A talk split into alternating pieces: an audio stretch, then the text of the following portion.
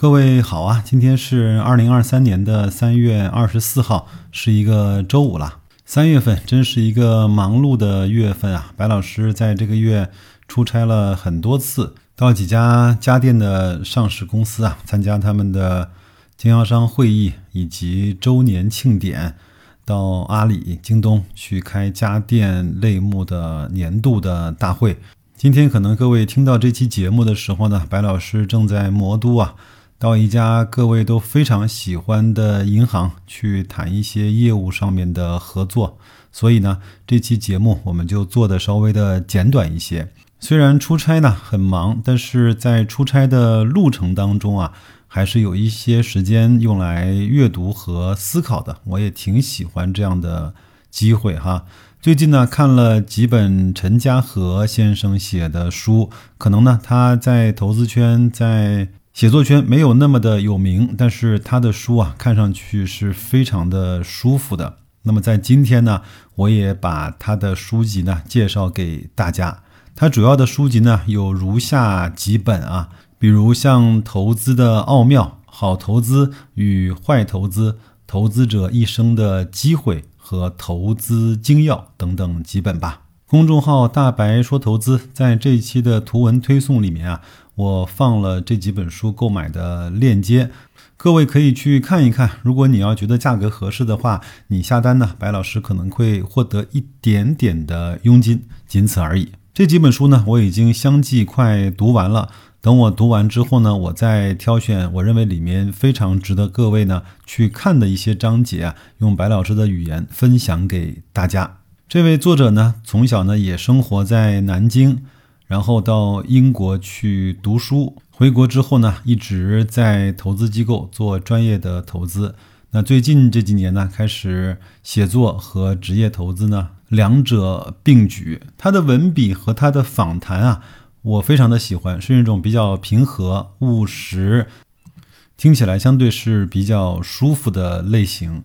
在这期节目里呢，我给各位啊分享他的两篇文章，大概你就知道他的文章和他的写作以及他的投资的观点啊是一个什么样的类型了。第一篇文章啊，就是我们这期节目的标题《伟大投资者的特质：特立独行》。下面是正文。在投资行业工作久了，我们经常听到投资者说一些话。虽然这类资产很好，但是现在市场情绪很悲观，大家都认为这类资产不行。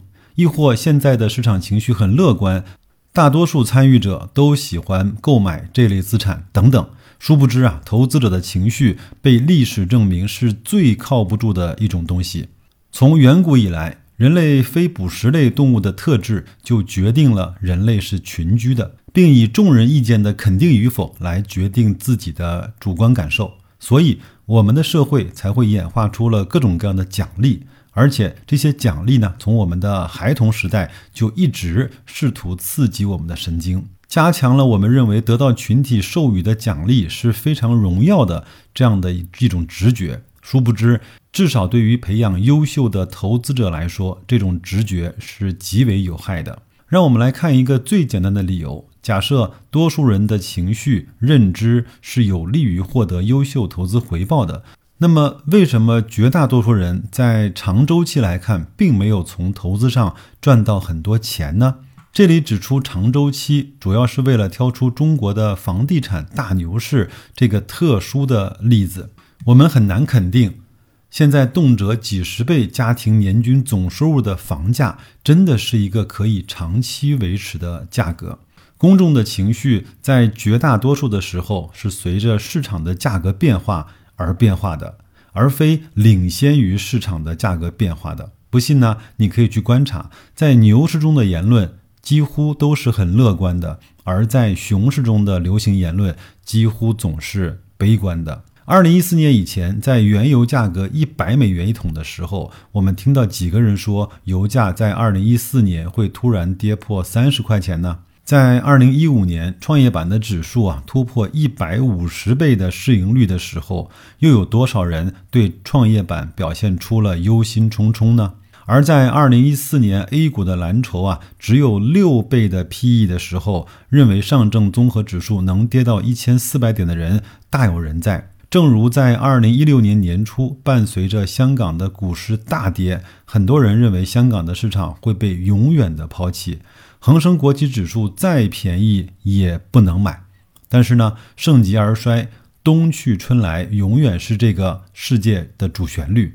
原油的产量已经难以上升，而中国和印度的崛起必然消耗巨量的石化能源。西方世界进一步的发展也需要更多的燃料。六倍 PE 的估值的股票市场，必然最终吸引资本的流入。想一想，一年百分之十六点七的回报率，是一个多么诱人的数字啊！即使是举世闻名的淡马锡控股，从一九七四年至今，也只取得了平均每年百分之十六左右的回报。而这意味着其初始投资的回报率高达五百多倍，而反观资本历史上一百倍以上的 PE 的市场，无论投资者的情绪是多么的疯狂，大众对他们的喜好是多么的狂热，几乎没有不下跌的。原因无他，只是因为太贵了。但是与生俱来的从众心理和从小被各种激励和刺激而固化的对群体赞许的渴望。导致了绝大多数的投资者无法从大众的心理趋势中自拔出来，并最终做到了因为和大众的相同而恐惧，相反而兴奋。这种特立独行的品质，却是古往今来一切伟大投资者必备的要素。也许正是因为这种特质的难得，才使得伟大的投资者如此之少吧。这个是我为各位分享的第一篇文章，但是他的书里面呢，不只是这样的用来去讲投资理念的，更多的还是讲了一些投资的方法、原理、技巧和实操的。所以呢，我只是挑出来这么一篇文章，是希望。大家通过这篇文章能够获得一点点思考。投资这件事情啊，就是一面照妖镜，你的情绪的弱点就会在投资市场上被放大，你的优点呢会被这个市场上喧嚣的嘈杂声啊，有可能会被淹没的。所以，投资是一个锻炼人性、检验人性、放大人性最好的地方。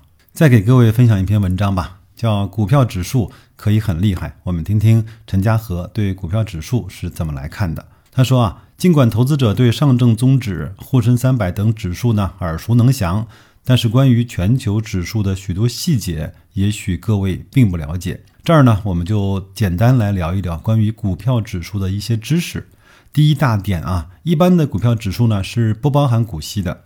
不少投资者也许没有想到的是，一般的常见的股票指数，如上证综指、恒生综指以及标普五百等指数呢，都是不包含股息分红的。那么分红大概有多少影响呢？假设啊，有一个股票指数每年扣除分红之后的基本面增长呢为百分之十二，分红率为百分之三，那么在估值不变的情况下。二十年里啊，一般的股票指数和考虑了分红以及在投的那个全收益的股票指数，分别会上涨百分之八百四十五和百分之一千五百三十七，两者呢几乎相差了一倍。可能短短的几个月、几年看不出来，放长时间来看，这就是分红以及分红再投带来的作用。第二点，赚钱呢不一定要靠个股，股票指数也可以很厉害。A 股的投资者呢，往往喜欢自行购买个股，但事实上，股票指数其实就是由个股组成的。当大势向好的时候，它的表现也可以非常的惊人。举例来说吧，一九六四年到二零一四年，恒生指数呢上涨了两百三十倍。这还没有考虑到股息。一九八零年到两千年，标普五百指数大约上涨了十五倍，而全收益的口径就是加上分红的回报呢，是在十八倍。二零零八年到二零一四年，阿根廷的指数上涨了大概十倍。第三。股票指数其实没有那么容易跑赢，各位可以去看看自己每年的收益啊，和沪深三百到底是谁输谁赢。虽然说股票指数呢长期来看并不差，但是今天的 A 股投资者不爱指数自有原因。相对于大部分的中小市值的个股啊，主板的股票指数呢，在二零一零年以后的很多年里。就表现得比较差了。不过呢，事实上在成熟市场，股票指数可没那么容易跑赢。在美国市场，机构投资者作为一个整体，在长期很难打赢股票指数；而 A 股呢，投资者在多年以来的超额收益，主要来自于小公司的估值的抬升。第四，股票指数啊，可以预防通胀。很多人在买房的时候呢，有一个理由就是房子可以抗击恶性的通胀。但是呢，如果说投资者对房地产的权属是由房产证和土地证所承载的。那么，为什么这些电子化的股权凭证对应的实体企业就不能够去抗击恶性通胀呢？当然，你买一个个体的公司未必能跑得赢，但是指数基本上是可以的。一个历史上活生生的例子啊，发生在一九九零年前后的阿根廷。我们都知道，阿根廷在当时发生过非常严重的通货膨胀。M2 口径下的货币总量啊，在四年里增长了五万倍。结果呢，同期的股票指数上涨了大约八万倍。这句话呢，其实让我们立马就想到这一两年以来，央行在大规模的放水，但是呢，资产的价格，尤其是股票市场资产价格呢。倒没有怎么太跟着涨，但是有句话叫“虽迟勿缺”，可能会迟到，但这样的规律永远不会缺席。第五点，基本面的指数要比普通指数呢更加的靠谱。尽管股票几乎可以被称为是增长最快的大类资产，但是普通的股票指数也有不靠谱的地方。具体来说，比如说，从常见的股票指数主要是由市值加权而得，那么这么一般的股票指数呢，就相对容易对那些市场热捧的估值更高的、市值更大的股票呢，配以更大的权重；对市场冷落的股票配以较小的权重。而这种追涨杀跌的方式啊，会导致股票指数长期的收益是有所下降的，而基本面。指数呢，则屏蔽了这种问题。